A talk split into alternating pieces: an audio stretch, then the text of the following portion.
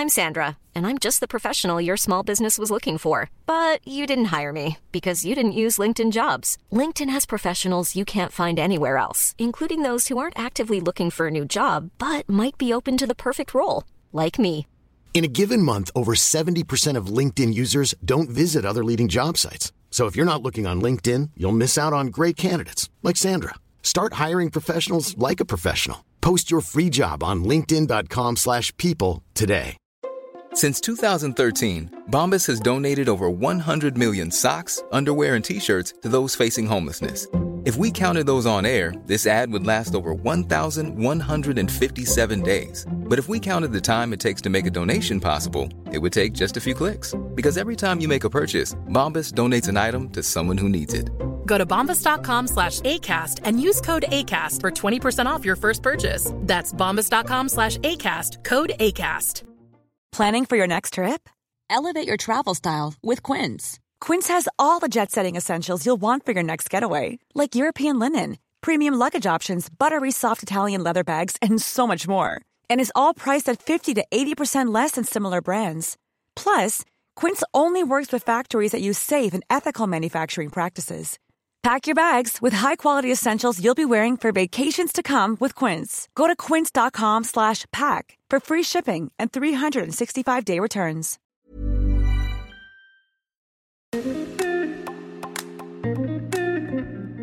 Bonjour mes chers Moonies et bienvenue dans le podcast Talks on the Moon. C'est le podcast d'entrepreneurs pour ceux qui souhaitent s'inspirer, s'informer, s'aligner au rythme de la lune. À l'origine, c'est l'union de deux podcasts, le yoga dans nos vies et créer, digitaliser et entreprendre. Il s'est appelé pendant un an Podcast Come on the Moon, mais j'ai eu besoin de retrouver du sens et l'appeler euh, différemment et grâce à vous, nous avons trouvé ce nom, Talks on the Moon. Mais ce n'est pas que ça. C'est aussi l'idée de s'exprimer au nom de l'agence, comme on the Moon, de vous apporter du contenu toujours plus pertinent au regard de la communication, de l'entrepreneuriat, nos conseils, les cycles de la lune, de la vie.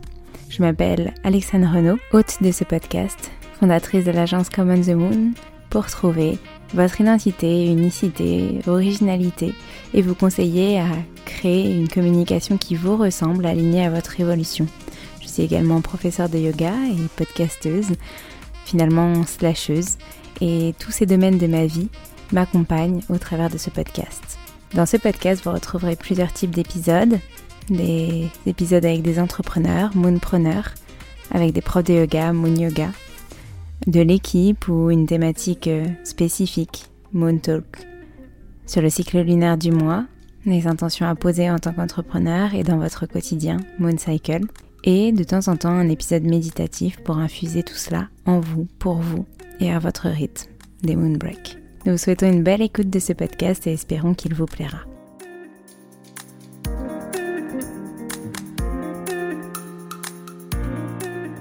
Bonjour mes charmonis, je suis ravie de vous retrouver aujourd'hui pour ce nouvel épisode avec Chloé Thibault, qui est journaliste, rédactrice, chroniqueuse, reporter, autrice surtout, de 4 livres, bientôt 5. On parle dans cet épisode de sexualité, puisque c'est un des sujets qu'elle traite. On parle aussi de féminisme et on donne euh, la bonne définition. Parce que Chloé, elle n'aime pas qu'on la stigmatise en disant Ah, je suis journaliste féministe. Parce qu'en fait, le féminisme, c'est l'égalité homme-femme. Et elle a bien raison, parce qu'en fait, on est tous féministes dans l'âme. en tout cas, elle l'explique beaucoup mieux que moi. Donc, je vous souhaite une très bonne écoute.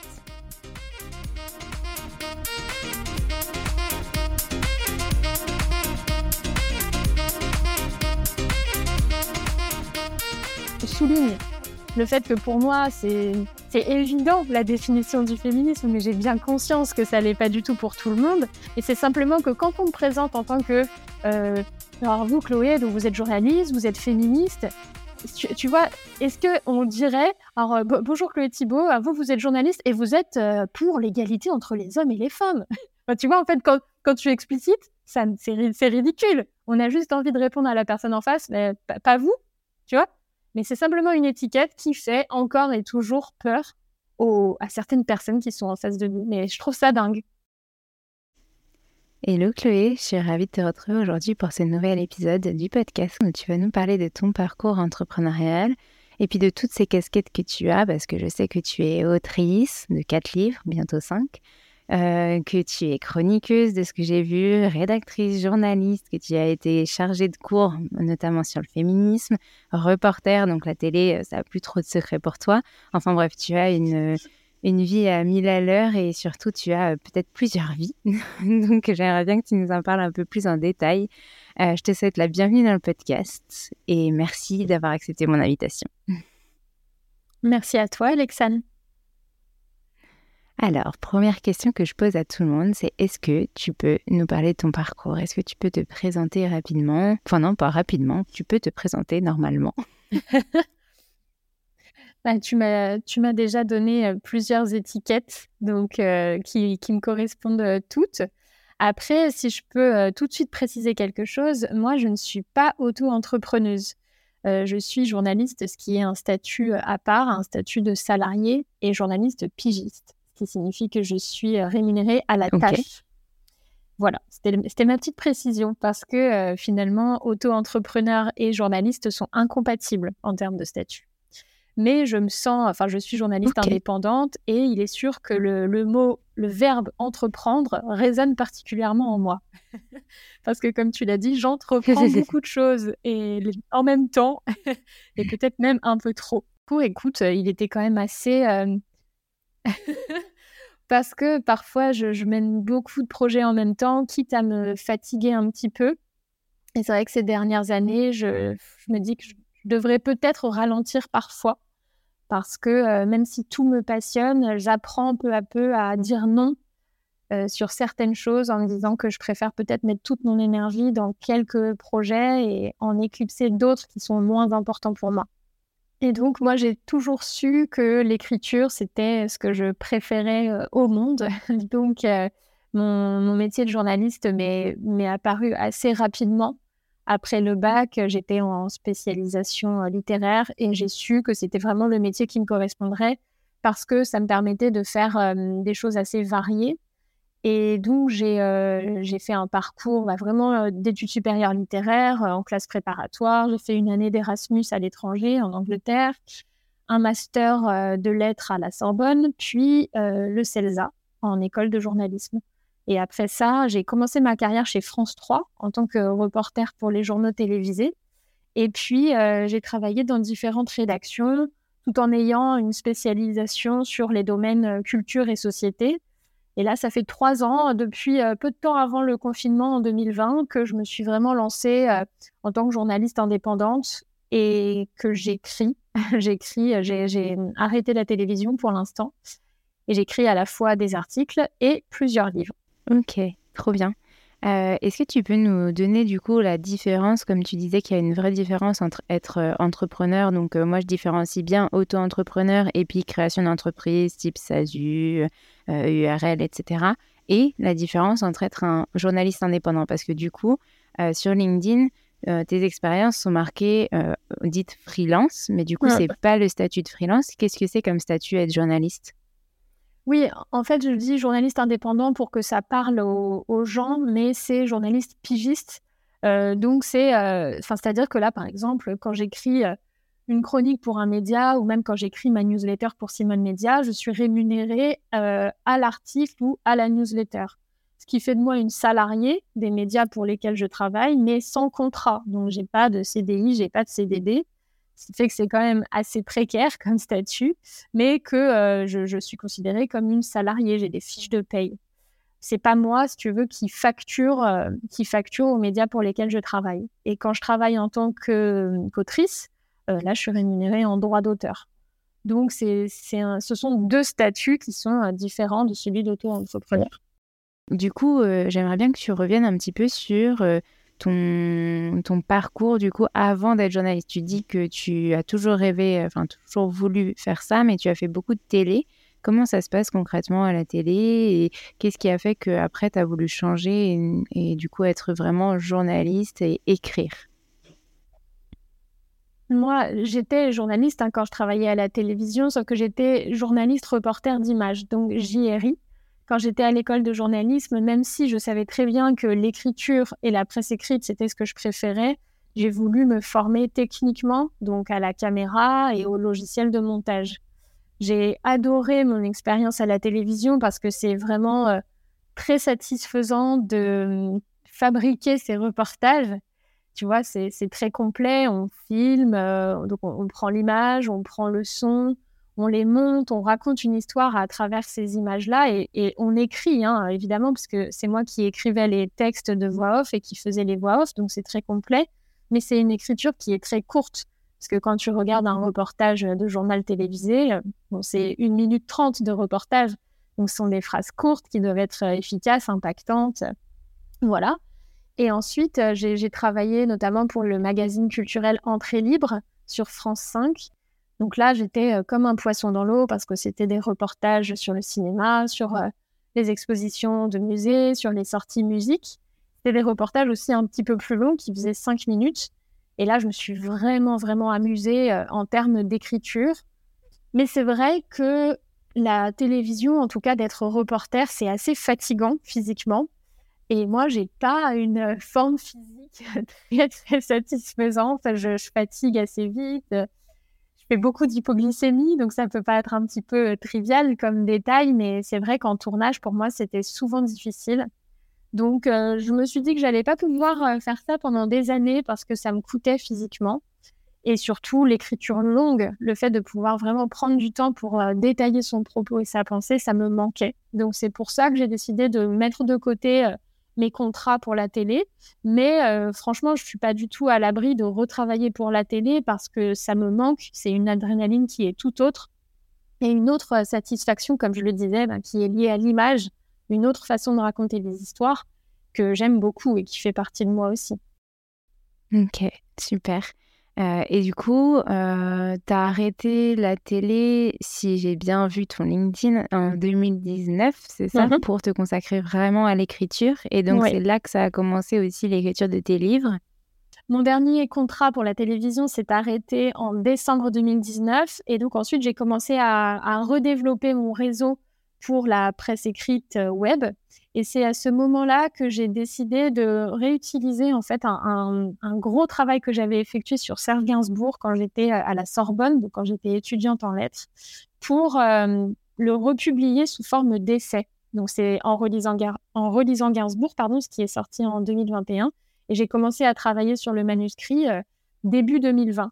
Donc, donc à ce moment-là, c'est vrai que je me suis rendu compte que de de pouvoir euh, là vraiment travailler sur un format long, sur un format de livre, ça allait sûrement attiser, euh, enfin pas ma curiosité, mais mon envie de plus en plus.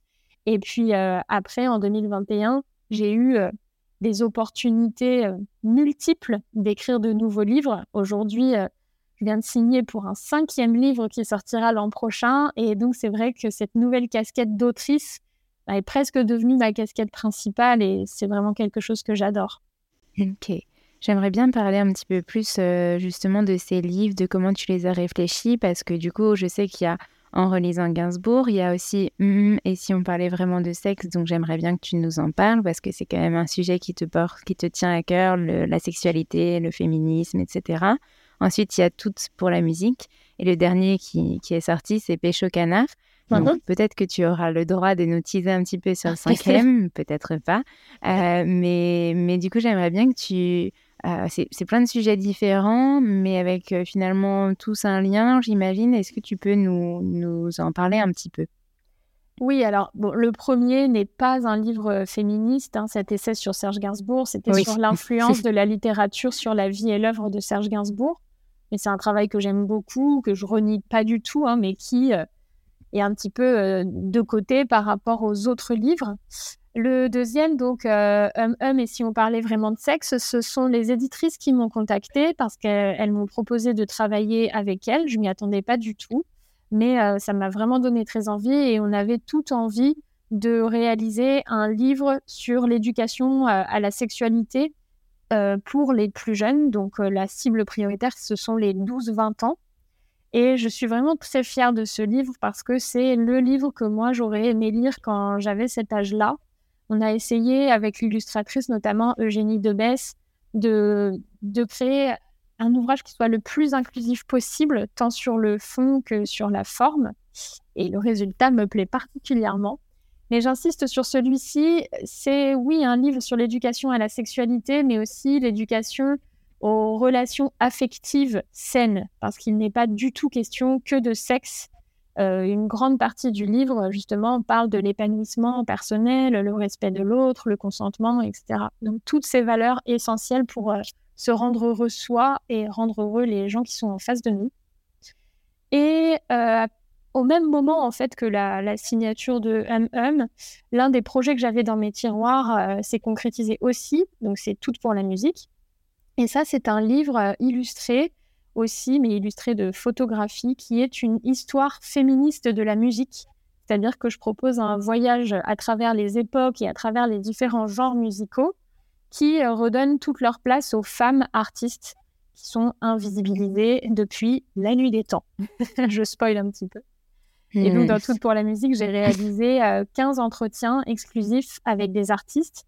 Donc, par exemple, euh, Iseult, euh, Lio, Sheila, Françoise Hardy, la rappeuse Lace, plein de plein d'artistes géniaux, Elodie Frégé. je ne les cite pas toutes, mais, mais en tout cas, j'ai adoré toutes les interviewer et elles se confient sur leur expérience de femme dans le milieu musical, qui est lui aussi très sexiste mais comme tous les milieux professionnels, mmh. finalement, on s'en rend compte assez facilement en discutant avec les femmes autour de nous. Et donc, le, mon dernier livre, Pêche au canard, ça c'est un petit peu différent parce que c'est pas un, livre de journaliste, c'est de l'autofiction où je propose 20 chapitres qui sont 20 histoires inspirées de ma vie amoureuse, de la maternelle à nos jours. Donc, des histoires que j'ai vécues avec des hommes qui ont croisé ma route et que je change en canard. c'est une métaphore euh, plus ou moins bien sentie selon, selon vos goûts. Mais, euh, et donc tous ces, canards que je pêche euh, sont illustrés par Sophie Lambda, l'autrice de Tant pis pour l'amour, qui est une BD qui, a été très importante dans ma vie. Donc voilà, et, la, petite, euh, la petite cerise sur le gâteau dans Pécho Canard, c'est que la, une grosse partie de ces histoires-là sont décryptées par la psychanalyste Liliane Holstein, qui est ma vraie psy dans la vie. Ok. C'est ce que j'ai cru comprendre en lisant euh, le synopsis, et, etc. Donc, je l'ai reçu il y a deux jours. Je n'ai pas eu le temps de le lire. J'explique je, quand même euh, en, à nos éditeurs. J'ai pas eu le temps de le lire avant euh, notre rencontre, mais, mais je compte bien, je compte bien, bien rigoler parce qu'il est noté que voilà touche d'humour garantie et puis déjà on le voit rien que au titre et à l'illustration euh, et, ça doit être très parlant. Donc j'ai hâte de le découvrir euh, plus en détail, mais c'est bien que j'ai ce petit avant-goût euh, avec toi ici aujourd'hui. J'ai beaucoup de questions par rapport à chacun des livres et j'aimerais qu'on commence avec le livre du coup.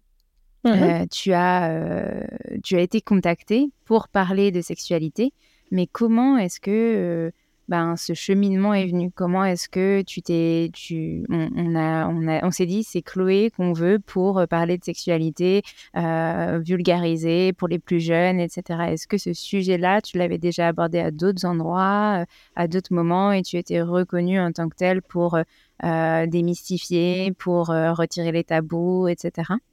Mmh. En fait, mon parcours dans l'univers sexo, il était assez récent finalement, mais très naturel dans le sens où euh, jusqu'à bah oui fin 2019 euh, j'avais jamais trop traité de sujets euh, de sujets sexuels mais j'ai signé des chroniques chez Vice dont une qui non deux même une qui s'appelait je croise tous mes collègues dans des rêves érotiques. Donc je, parlais de, de, cette question là des rêves érotiques. Et une autre j'ai pris des cours de masturbation féminine. Et en fait ces deux chroniques là avaient tapé dans l'œil euh, de la rédactrice euh, en chef sexo de Doctissimo, qui ensuite euh, m'avait contacté parce qu'elle cherchait quelqu'un justement pour piger pour la rubrique sexo de Doctissimo.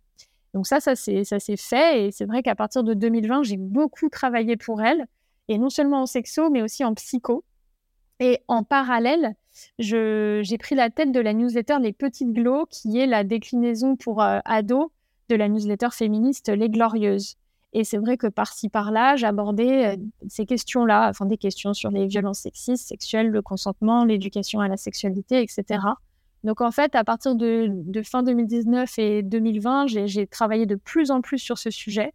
et finalement qui est essentiel parce que toutes les questions de sexualité, les questions d'intimité sont politiques et sont au cœur de, nos vies à tous et tous. Donc c'est vraiment un domaine que, que j'adore, que je trouve essentiel, qui euh, lie, euh, bah, comme je disais, à la fois la politique, mais aussi la culture, les questions de société, les questions d'économie. Donc, euh, donc c'est comme ça que finalement l'une des éditrices qui me suit sur les réseaux sociaux a pensé à moi et, euh, et, elles sont pas forcément venues me chercher en me disant on veut faire un guide sur la sexualité, mais on a fait un rendez-vous, on, brainstormait un petit peu sur différentes choses et finalement cette piste-là s'est imposée. Ok, c'est très clair. Et du coup, on vient après cet aspect féminisme, puisque, enfin féministe, puisque tu crées en parallèle, as en parallèle cette idée du livre Toute pour la musique dont, tu nous as parlé juste avant. Euh, Est-ce que tu peux nous expliquer comment tu as intégré du coup ces questions de euh, sexualité, de société, comme tu étais aussi spécialisée dans tout ce qui était culture aussi à l'origine, et comment est-ce que tu as eu envie de te passionner et d'écrire pour ces, sur, ces, sur ces questions de mmh. féminisme? En fait, moi, je le dis toujours, féministe n'est pas un métier. Et c'est pas, selon moi, une mmh spécialisation en tant que journaliste. C'est-à-dire que moi, je me présente pas en tant que journaliste féministe il arrive que euh, mmh dans des choses qui sortent sur moi, euh, je lise Chloé Thibault, journaliste féministe, et évidemment, c'est complètement OK pour moi, il n'y a aucun souci, mais sauf que on peut être boulangère et féministe, chirurgienne et féministe, euh, prof et féministe. Donc, pour moi, c'est juste une question de valeur, et ces valeurs-là infusent dans mon travail, et pour moi, il n'est même plus important ou nécessaire de le préciser. Oui, je suis pour l'égalité entre les hommes et les femmes. Mais cela étant dit, euh, c'est assez récent finalement le fait de pouvoir exprimer davantage ces valeurs et qu'elles se ressentent dans mon travail. C'est vraiment venu avec ma collaboration euh, euh, pour les petites glos chez Gloria Media, où là, c'était un média ouvertement féministe.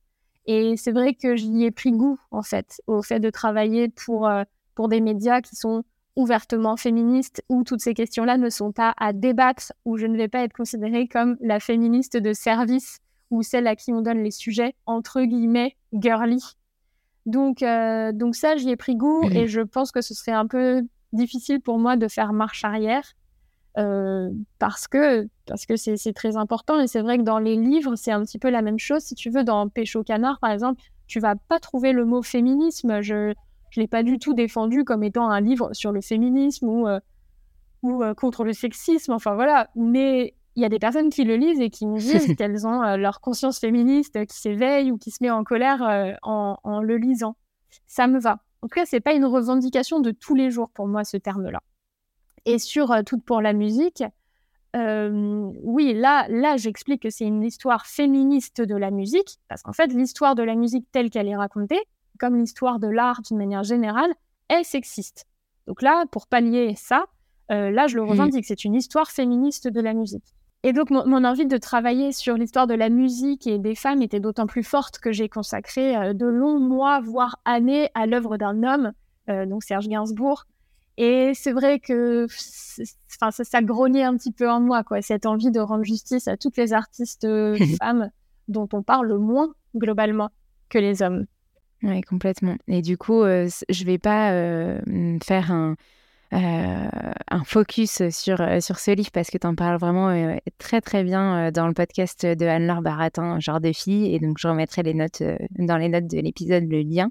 mais, mais effectivement, tu, tu, expliques en fait le processus de création, comment tu as rencontré ces femmes, comment se sont passées les interviews, comment certaines aussi t'ont on dit non, elle voulait pas s'exprimer sur le sujet, etc. Enfin voilà, toutes, toutes, tous ces, enfin, ces rebondissements finalement par rapport à ce livre, j'ai trouvé ça hyper intéressant, hyper riche. de voir que en fait, bah, dans le monde d'aujourd'hui, il y a aussi des femmes qui osent pas encore s'exprimer sur le sujet.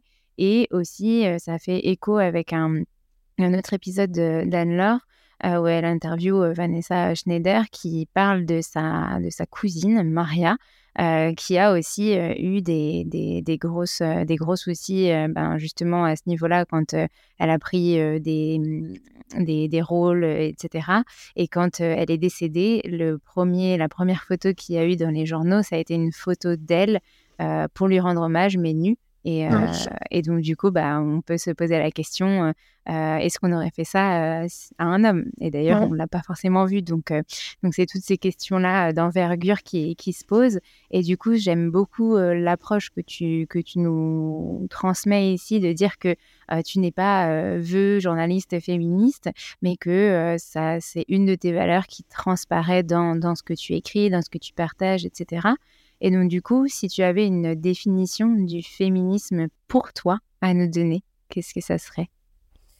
Ma définition, elle est vraiment très simple. Et en fait, c'est la définition du féminisme. C'est la lutte pour et la défense de l'égalité entre les hommes et les femmes. Donc, toute forme d'égalité, hein, politique, sociale, culturelle, économique, euh, physique. Voilà, c'est enfin, vraiment euh, quelque chose pour moi qui me semble être une telle évidence le féminisme, c'est ça. Ce n'est pas la volonté euh, de voir les femmes supérieures aux hommes, par exemple. c'est oui, il y a de la colère, il y a de la tristesse, il y a en fait toutes les émotions, il y a de la joie, il y a du désespoir parfois derrière ce, mot, mais mais c'est quelque chose qui, enfin qui, qui, pour moi est, enfin est naturel. C'est, en fait, je trouve ça. Je, je, réfléchis là en même temps que je te réponds, mais c'est qu'en fait, je me dis, est-ce qu'on est qu'on dit euh, journaliste antiraciste? Enfin, non, tu vois, je ne comprends pas pourquoi euh, c'est hmm. vraiment cette étiquette de féministe qui est de plus en plus euh, utilisée quand on parle de journalistes femmes qui abordent ces questions-là. On, lit journaliste féministe. Mais, mais voilà, c'est juste un, ensemble de valeurs. Mais j'ai l'impression qu'on le dit comme si hmm. c'était bon, ça c'est une journaliste, euh, voilà, qui va un peu plus que les autres, ou bien euh, qui parfois se met en colère, ou tu vois, j'ai l'impression que parfois la façon dont c'est utilisé, ce qualificatif, est péjorative. Oui, le féminisme est encore vu négativement alors qu'il y a des hommes qui sont féministes et, et, d'ailleurs qui, qui, revendiquent très bien cette égalité homme-femme, comme tu dis, et, et qui veulent ben, aider ces femmes qui se sentent potentiellement exclues ou autres. Donc en fait, le féminisme enfin en tout cas pour moi, c'est aussi ce partage entre les hommes et les femmes. Et, et moi, je dis finalement, il n'y aurait, y aurait pas eu de féminisme s'il n'y avait pas eu d'hommes et vice-versa. Enfin, et les hommes peuvent aussi nous, nous y accompagner. Enfin, mon, premier exemple, moi, c'est mon conjoint. Je me serais peut-être jamais lancée à mon compte si je l'avais, s'il ne m'avait pas poussée. Donc, donc finalement, il y a des opposés, des opposés qui s'attirent, comme on dit, et puis des, des, des, des, personnes, que ce soit des hommes, des femmes, qui vous soutiennent et qui vous poussent à, aller au-delà de vos objectifs, au-delà de vos ambitions, ou à réaliser vos rêves. voilà.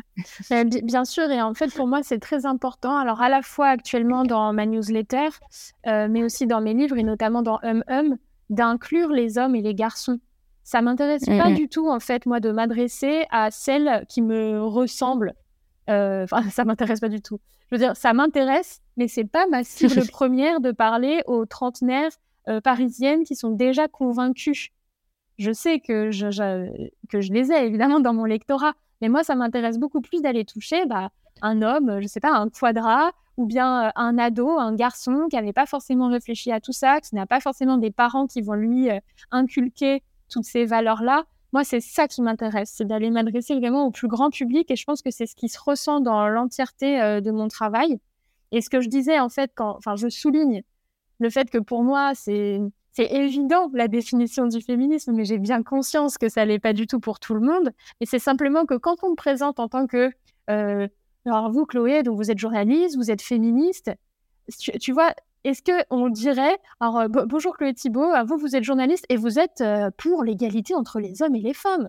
tu vois, en fait, quand, quand tu explicites, ça, c'est, ridicule. On a juste envie de répondre à la personne en face, mais pas, vous, tu vois. Mais c'est simplement une étiquette qui fait encore et toujours peur aux, à certaines personnes qui sont en face de nous. Mais je trouve ça dingue.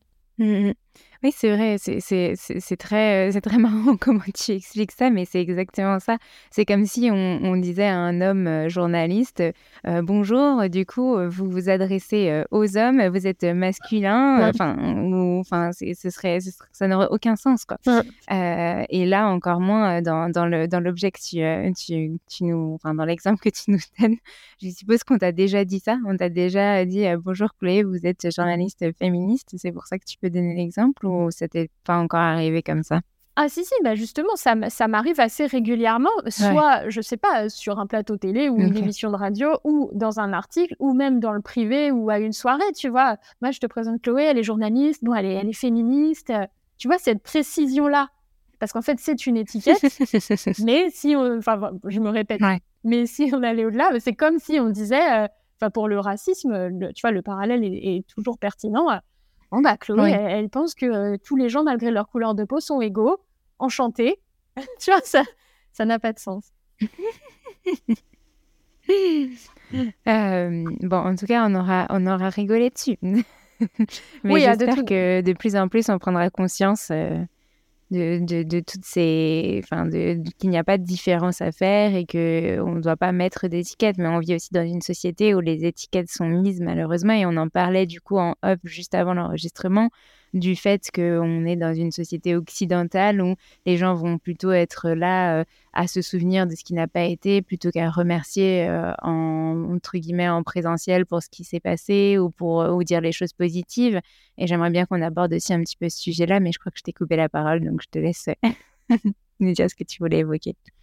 Euh, ben non, je, t'écoutais. Attends, je ne sais plus du tout du coup, par rapport à cette, cette question de société qui est plutôt, enfin voilà, dans l'aspect négatif, aime faire part de ce qui ne lui convient pas et, aime, enfin aime pas forcément dire ce qui, ce qui va bien et on est tous comme ça en tant que Français. on se rend compte qu'on est quand même plus apte à critiquer qu'à dire quand les choses vont bien. mais on a évoqué ça en off et j'avais bien envie qu'on parle de ce sujet-là. Et on a évoqué cet exemple avec euh, le festival Les Jouissifs auquel on a eu la chance de se rencontrer. Euh, et mm, donc, tu as passé euh, un très bon week-end au vu de la, de la newsletter que tu as envoyée avec le média Simone, avec lequel j'aimerais bien aussi qu'on, sur lequel j'aimerais bien aussi qu'on discute. les retours qui en ont été de cette newsletter ont été assez mitigés. Euh, est-ce que tu peux nous, donner ton avis sur la question? Oui, tout à fait. Alors, j'ai proposé pour la pause Simone une immersion dans ce festival, donc durant tout le week-end. Et euh, c'est quelque chose que je fais de temps en temps, des reportages en immersion. Euh, par exemple, récemment, j'avais fait un concert du rappeur Milezimka, donc qui défend des idées proches de l'extrême droite. Et j'avais fait aussi une immersion dans un atelier de la Talon Academy, euh, une, enfin pas une école, mais une séance où euh, on apprend aux femmes à marcher en talons. Et en fait, moi, j'aime bien aller dans des situations qui ne font pas partie de ma vie quotidienne. Évidemment, j'ai des préjugés quand j'y vais. Spontanément, le concert, euh, je me suis dit, ça va être un mauvais moment à passer. la Talon Academy, je, savais que j'allais sûrement trouver ça assez sexiste vu le discours euh, qui accompagnait le communiqué de presse, etc. Mais j'y vais avec mes préjugés et je laisse se dérouler la réalité que j'enregistre, que j'observe et j'essaie ensuite dans des chroniques de raconter ce que j'ai vu et ce que j'ai ressenti. Évidemment que là, je suis dans une forme de subjectivité dans le sens où euh, c'est mon ressenti qui parle. Donc là, sur les Jouissifs Festival, c'était un week-end euh, alors tel que je l'ai reçu en tout cas en communiqué de presse, consacré au féminin sacré, au plaisir et à la sororité, avec tout un tas d'ateliers euh, de yoga, de sonothérapie, de danse extatique, etc. Moi, en tant que Chloé euh, humaine et intéressée par tout ça, euh, ça m'a tout de suite beauté.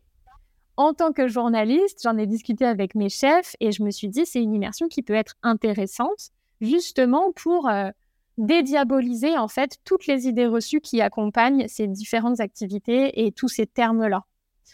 Donc, euh, donc voilà, j'ai fait mon immersion pendant mmh. le week-end. Moi, j'ai passé vraiment un fabuleux week-end. Je n'ai rien noté, j'ai enregistré tous les ateliers auxquels j'ai assisté. Je n'ai rien noté de sexiste, de misandre, de transphobe. Tu vois, vraiment rien de problématique. Évidemment, parfois, c'est un peu perché. Alors moi, c'est à mon goût mais j'ai bien conscience que tout le monde euh, n'apprécierait pas forcément de euh, crier comme une louve dans la forêt, mais ça, c'est le choix de chacun. Euh, et, voilà, donc je l'ai écrite en toute sincérité, en essayant quand même bah, d'être la plus objective possible, tu vois, aussi en, contextualisant ce, concept de féminin sacré, des choses comme ça. Et c'est vrai que je m'attendais pas à ce que la réception soit globalement, je dirais, aux trois quarts négative. Les gens ont tout de suite rué dans les brancards, à parler de secte, justement, à accuser l'article et le festival de, de transphobie, même de classisme, etc. Alors moi, c'est difficile en tant que journaliste quand tout ça, ça arrive parce que euh, justement ma partie humaine et citoyenne a envie de répondre aux commentaires, de défendre, etc. Mais je peux pas, c'est pas mmh. professionnel de faire ça. Donc, euh, donc je les lis et puis j'essaie de faire la, part des choses. Et le souci, c'est que euh, les personnes, la plupart du temps sur les réseaux sociaux, qui prennent le temps de commenter publiquement sous les posts, sont des personnes qui ont des avis négatifs. Donc c'est vrai que là, ça a fait masse et on s'est dit, ah purée, c'est le bad buzz, quoi. Mais en réalité, en message privé, j'ai reçu beaucoup, beaucoup de soutien. Et, c'est vrai que c'est ça qui compte le plus pour moi. Donc euh, après, moi, j'invite pas du tout à l'affrontement sous les posts euh, dédiés à ma newsletter. Mais c'est vrai que parfois, moi, j'essaie d'avoir ce réflexe de commenter du positif, en fait. Euh, même avec mes amis, d'aller au-delà du j'aime, quoi. De mettre un petit mot, bravo, félicitations euh, trop belle ta photo, des choses comme ça. Parce que c'est une tendance humaine, en fait, on prend plus la parole pour râler que pour se complimenter. Et ça, je trouve ça dommage. Ouais, c'est ce qu'on ce se disait justement tout à l'heure, c'est que dans notre société, on a plus tendance à, ouais, à râler que à, que être positif. Mais c'est bien, ça veut dire que le week-end aussi a infusé en toi pour, pour voir aussi le positif, même si tu le faisais largement avant, je suppose. Est-ce que tu pourrais nous, nous parler un petit peu justement du média Simone? Comment ça s'est fait? Comment est-ce que c'est eux qui t'ont contacté? Comment tu t'es fait cette place de maintenant tu es, enfin voilà, c'est Chloé Thibault qui réalise et qui rédige la du média. est-ce que, enfin voilà, comment ça s'est passé? Oui, bah, moi alors Simone Média, je le suis depuis la création. Et ensuite, en tant que journaliste, j'avais justement fait quelques piges pour elle en vidéo. Donc, j'avais réalisé quelques interviews vidéo pour elle, surtout pendant bah, l'année du confinement et du déconfinement, puis reconfinement, puis déconfinement. Donc, c'était un peu, c'était un peu à distance aussi avec elle. J'étais, j'étais frustrée. Et puis, bref, quand je suis partie des petites glows, j'ai eu quelques semaines où je relançais un petit peu mes dés. Et euh, pour un autre projet, j'ai contacté euh, la fondatrice et finalement, elle me disait Ah, mais tu sais, nous, euh, on s'est dit plusieurs fois qu'on aimerait bien lancer une newsletter. Et donc, moi, je me suis dit L'opportunité est trop belle. Et je lui ai dit Écoute, moi, j'adorerais la lancer avec et pour vous. Et donc, on, on, a planché sur ce projet-là. On a travaillé pendant les derniers mois de l'année et l'été et on l'a lancé à la rentrée dernière. Et j'en suis vraiment très heureuse. C'est un projet qui m'épanouit beaucoup. Euh, dans lequel je me retrouve vraiment, c'est pop et engagé. Et ça, c'est à l'image de mon travail euh, d'une manière générale. Mmh. Ouais, c'est super ce qu'ils font et du coup, c'est super que, que tu sois, euh, on va dire, l'égérie de, la newsletter de leurs médias. Donc, on a, on a abordé à peu près tous les sujets que je voulais qu'on aborde et à, part, à part ton futur livre, mais on en parlera à la fin. J'aimerais maintenant qu'on parle de, des, des, conseils que tu pourrais donner à des potentiels bah, journalistes, pigistes, entrepreneurs, enfin à des personnes qui aimeraient se mettre à leur compte, peu importe le statut, mais qui rencontrent des freins, des peurs, des craintes et des conseils que tu aurais aimé, toi, avoir quand, quand tu t'es lancé et que bah, maintenant tu donnes aux gens qui te posent la question mmh. bah, Déjà, c'est. évidemment, si je vais avoir l'air de me, de me vanter un petit peu quand je dis ça, mais moi, j'essaie, même avec le temps qui passe et même avec un emploi du temps très chargé, de toujours répondre positivement aux plus jeunes qui me contactent pour échanger avec moi et avoir des conseils. dans le sens où je trouve ça hyper important de, de pouvoir partager mes expériences avec des personnes qui ont l'âge que j'avais il y a 6 ou 7 ans et qui sont à ces moments-là, en fait, où on a l'impression que tout est difficile d'accès. Donc, euh, le premier conseil, en fait, que je donnerais, bah, surtout aux personnes qui sont plus jeunes, c'est d'oser contacter des personnes qui sont au poste dont vous rêvez. Euh, parce que c'est très. Enfin, j'aime pas vraiment l'adjectif inspirant, il est plutôt galvaudé aujourd'hui, mais c'est très utile et très précieux de pouvoir comprendre comment une personne est arrivée là où elle en est. Donc, euh, moi, je, félicite toujours euh, ceux qui font cette démarche-là. La plupart du temps, c'est sur LinkedIn. Et donc, je trouve qu'ils et elles méritent que je prenne du temps pour leur répondre, même si parfois c'est un peu long, hein, parce que je leur, invite à m'envoyer des questions sur WhatsApp et je leur réponds en audio.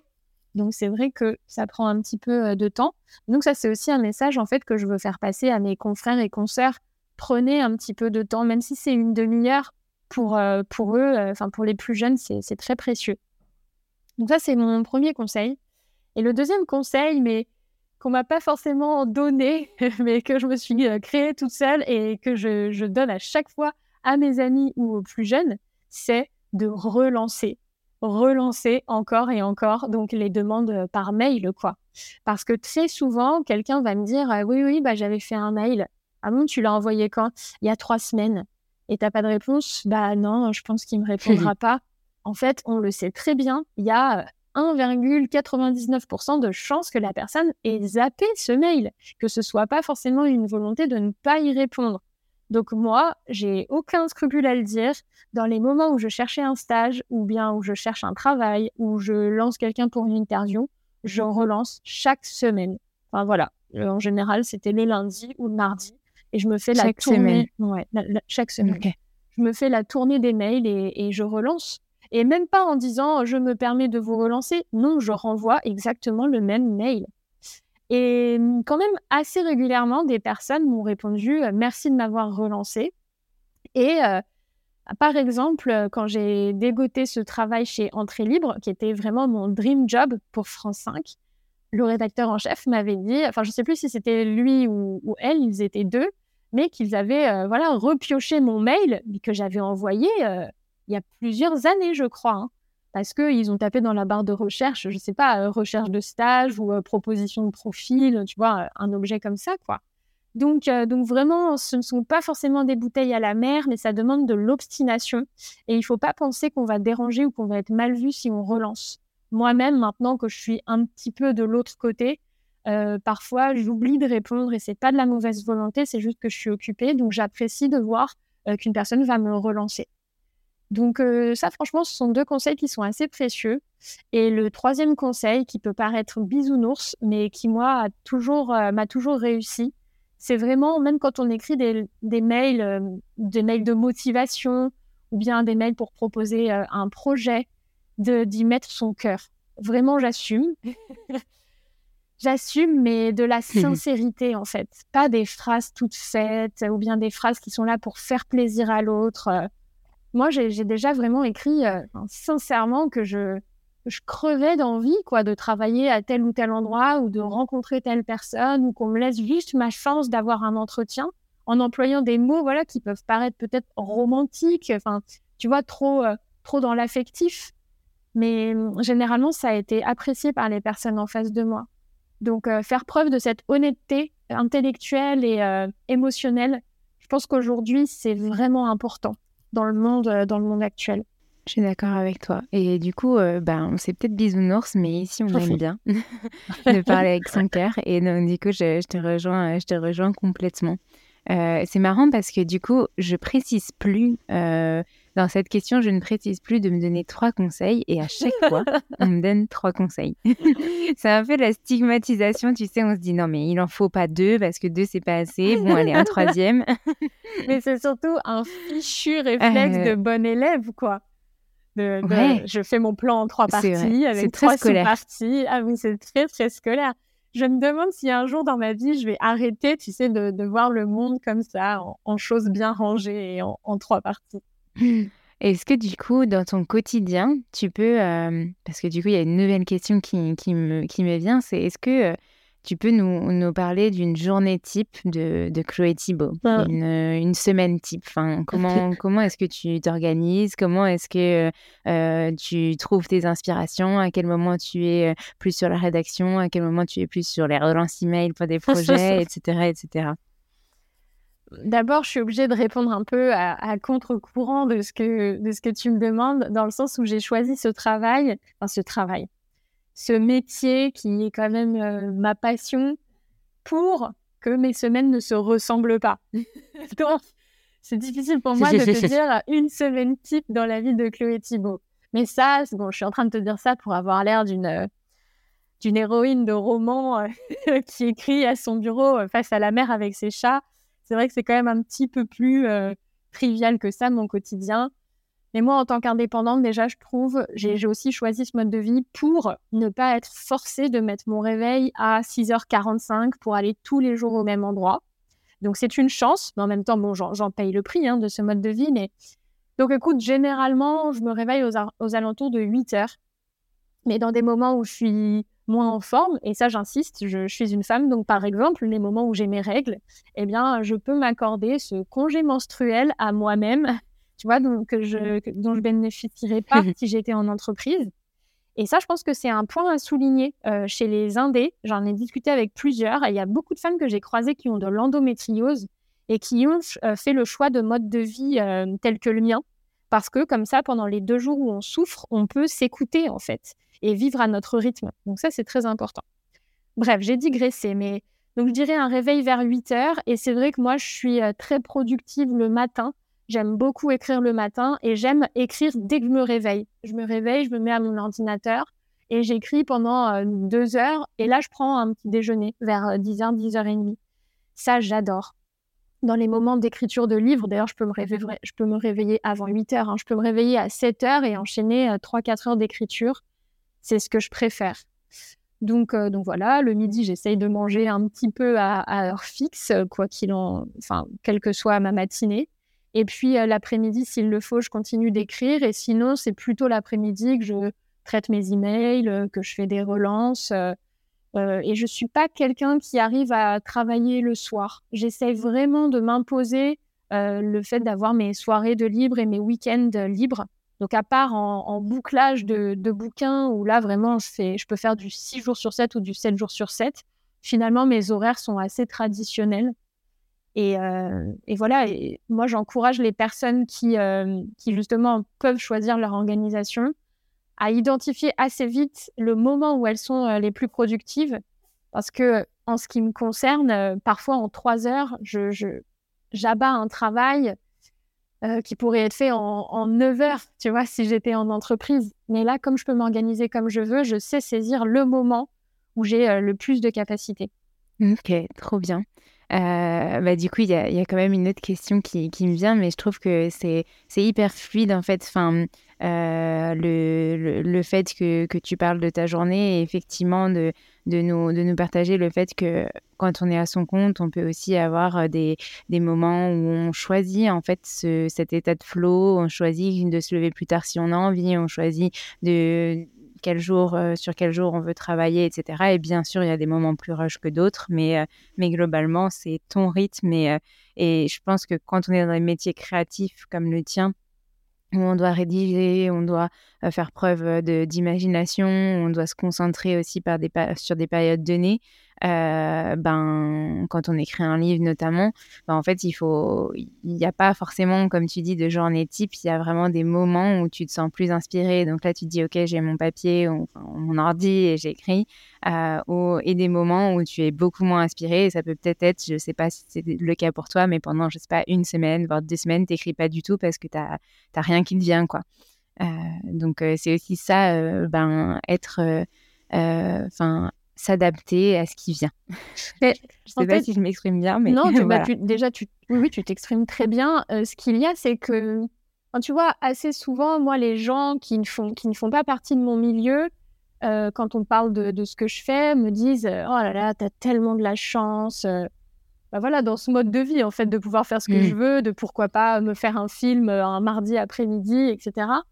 Mais en fait, j'insiste sur le fait que c'est pas de la chance, c'est un choix et cette liberté coûte cher, dans le sens où elle rapporte pas beaucoup d'argent et où en fait ce mode de vie est précaire hmm. parce que moi, contrairement à elle et eux qui me disent ça, euh, je ne sais pas combien je vais gagner euh, à la fin du mois, je ne sais pas si le mois prochain je vais avoir beaucoup de travail. En fait, voilà, il n'y a aucune sécurité de l'emploi avec mon mode de vie. Mais ce que j'y gagne, mmh. c'est ce que je viens d'expliquer. Et à, mon sens, ma, vie et ma santé physique sont trop précieux pour que j'accepte d'être broyée par un système qui m'enferme et par le monde de l'entreprise, auquel j'ai goûté, hein, et j'étais pas forcément euh, très très malheureuse. Mais moi, ça ne me va pas. C'est-à-dire que si le samedi, je suis très en forme, j'ai rien de prévu, euh, dehors c'est l'orage complet et que j'ai envie d'écrire, euh, pourquoi est-ce que je n'écrirai pas? Est-ce que je vais devoir attendre lundi? Non, c'est pas possible. Et si, à contrario, en pleine semaine, je n'ai pas envie de travailler, parce que, bah, pour une raison X ou Y, hein, euh, pas le moral, pas la forme, etc., le fait de, ne, de, pouvoir m'offrir de ne pas le faire, ça me rend heureuse.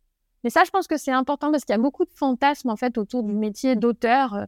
En gros, on se dit, ils ont vraiment la belle vie. Mais oui, notre vie est belle, mais c'est un choix et ce choix, il est parfois dur à assumer. Mmh, oui, complètement. Euh, je fais oui de la tête depuis tout à l'heure, mais personne ne me voit. mais, euh, mais je valide totalement euh, ce, que, ce que tu dis. Euh, et, et, je trouve que voilà, il y a, y a, un prix à payer, effectivement. Il y a des, inconvénients, c'est sûr, mais il y a aussi ces avantages d'être épanoui par ce qu'on fait, cette liberté. Et enfin, cette notion de liberté que, qu'on, ressent, en tout cas, quand on a eu besoin de se mettre à son compte et de plus dépendre des entreprises, d'être salarié, etc. Et je crois que ça, ça n'a pas de prix, en fait, comme tu dis. Euh, bah, en tout cas, euh, c'est euh, c'est très, très clair pour, pour moi. et j'avais une dernière question quand tu parlais des livres, de ces processus d'écriture. Tu dis que maintenant, ton, le fait de d'écrire, d'être auteur, c'est finalement, ça devient finalement ta première casquette. Est-ce que du coup, on a envie de ça? Parce que moi, j'ai beaucoup entendu euh, parler que le fait d'écrire, euh, d'être auteur et euh, à moins d'être un Guillaume Musso, voilà, c'était quand même difficile d'en vivre parce que ben, les éditeurs prennent des commissions, parce que l'impression a augmenté et du coup, ben, nous, on est rémunérés en tant qu'auteur. Enfin, je dis nous, mais enfin, les auteurs sont, sont rémunérés avec un pourcentage aussi. Est-ce que toi, tu arrives à en vivre du coup? Non. En fait, quand je disais, je me suis peut-être un petit peu emballée quand j'ai dit que c'était ma casquette principale, mais c'est simplement que depuis deux ans, euh, comme j'ai énormément écrit, euh, c'est vrai que l'écriture des livres euh, a, fait que j'ai restreint mon activité journalistique. Mais là, actuellement, le travail que je fais avec Simone Media me prend beaucoup de temps. Enfin, c'est les deux tiers de mon temps, je, les consacre à Simone Media, donc à mon travail de journaliste. Mais c'est vrai qu'avant, j'ai eu une période où vraiment je, je pigeais pour beaucoup de médias. Et là, c'est plus possible pour moi parce que j'écris des livres. Mais le, souci, oui, c'est que les livres, euh, c'est c'est pas du tout assez rémunérateur euh, pour, pour ne vivre que de ça. Donc c'est un à côté, mais c'est un à côté qui prend beaucoup de place. Et ça, je, le sais, ça fait souffrir beaucoup mmh. de, de, mes consoeurs, autrices. C'est une espèce de cercle vicieux. mais le, le, jeu en vaut la chandelle parce que c'est tellement passionnant d'écrire ces formats longs, euh, tellement jouissif, pour reprendre notre, notre mot de tout à l'heure, quand le, quand le bébé arrive et quand on le défend auprès des autres. Mais c'est vrai que euh, comme je n'ai pas encore eu la chance d'avoir un, un, énorme succès commercial, euh, non, je ne rentre vraiment, vraiment pas beaucoup d'argent. Et d'ailleurs, quand je communique sur le sujet auprès de gens qui ne connaissent rien au monde de l'édition, ils tombent de leur chaise. Parce qu'encore une fois, on fantasme complètement euh, bah, la, vie qui accompagne une sortie de livre. Et là, on se dit, mais attends, si, si elle signe son cinquième, elle doit être richissime. mais pas du tout, j'ai jamais été aussi précaire que, euh, que là depuis deux ans, en fait. Et je pense que c'est important de, je pense mmh. que c'est important de le dire. Ouais.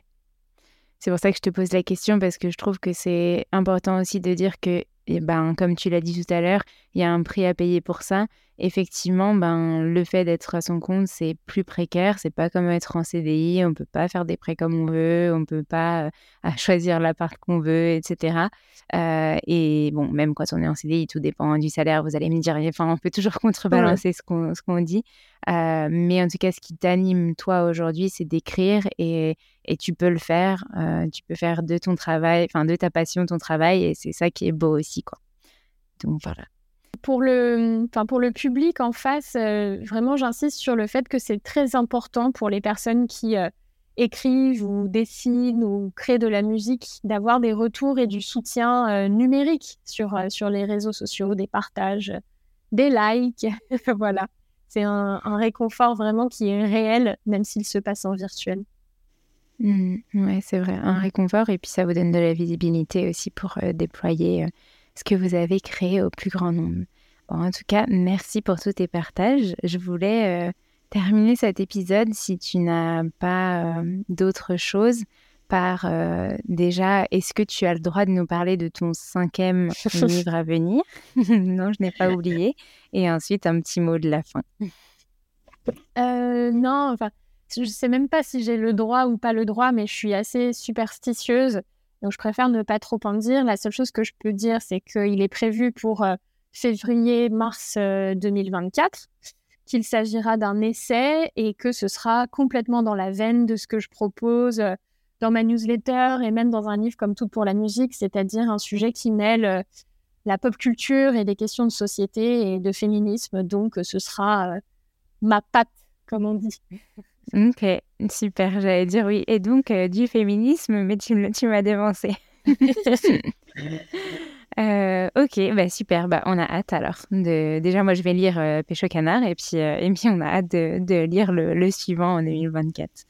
Est-ce que du coup, pour terminer, tu, tu aurais un petit mot de la fin? Alors parfois, je parle de dédicace, mais ça peut être une citation qui t'inspire de notre échange, ça peut être quelque chose qui te vient suite à, tout ce qu'on s'est dit. Mmh.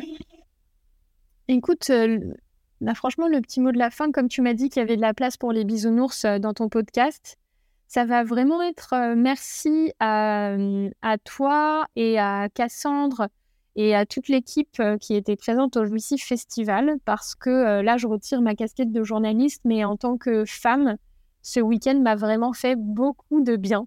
Ça fait 15 jours mmh. presque là que ça a eu lieu et j'ai une patate d'enfer. Euh, j'ai vécu des émotions très fortes, je me suis libérée de plein de choses et vraiment, je suis très reconnaissante à la vie que votre communiqué de presse se soit glissé dans ma boîte mail pro et que mon travail euh, ait pu me permettre de croiser votre route. Bon, bah super, on va finir avec ça. Et moi, euh, je, je n'ai pas les larmes aux yeux promis. Enfin, si j'ai les larmes aux yeux, mais je ne vais pas pleurer promis. Merci pour euh, tous tes mots, merci pour tous tes partages, merci pour ton temps surtout. Euh, on a eu euh, en off, je le dis, pas mal de couacs d'enregistrement, mais j'espère que cet épisode rendra bien. Je vais tout faire pour au montage en tout cas. Et, et voilà, merci. Et puis je te dis à très bientôt. Merci à toi, à bientôt.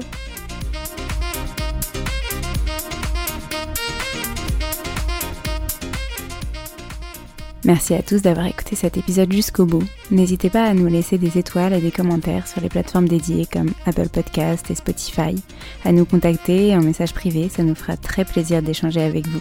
En tout cas, on vous dit à la semaine prochaine pour un nouvel épisode. On a hâte de vous retrouver.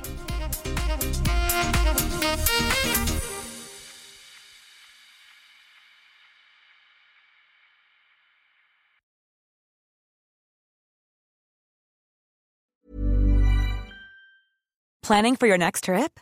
Elevate your travel style with Quince. Quince has all the jet setting essentials you'll want for your next getaway, like European linen, premium luggage options, buttery soft Italian leather bags, and so much more. And is all priced at 50 to 80% less than similar brands. Plus, Quince only works with factories that use safe and ethical manufacturing practices. Pack your bags with high-quality essentials you'll be wearing for vacations to come with Quince. Go to quince.com slash pack for free shipping and 365-day returns. Even when we're on a budget, we still deserve nice things. Quince is a place to scoop up stunning high-end goods for 50 to 80% less than similar brands. They have buttery soft cashmere sweaters starting at $50, luxurious Italian leather bags, and so much more. Plus, Quince only works with factories that use safe, ethical, and responsible manufacturing. Get the high-end goods you'll love without the high price tag with Quince. Go to quince.com/style for free shipping and 365-day returns. Imagine the softest sheets you've ever felt. Now imagine them getting even softer over time That's what you'll feel with Bowl and Branch's organic cotton sheets. In a recent customer survey, 96% replied that Bowl and Branch sheets get softer with every wash. Start getting your best night's sleep in these sheets that get softer and softer for years to come. Try their sheets with a 30-night guarantee. Plus, get 15% off your first order at bowlandbranch.com. Code BUTTERY. Exclusions apply. See site for details.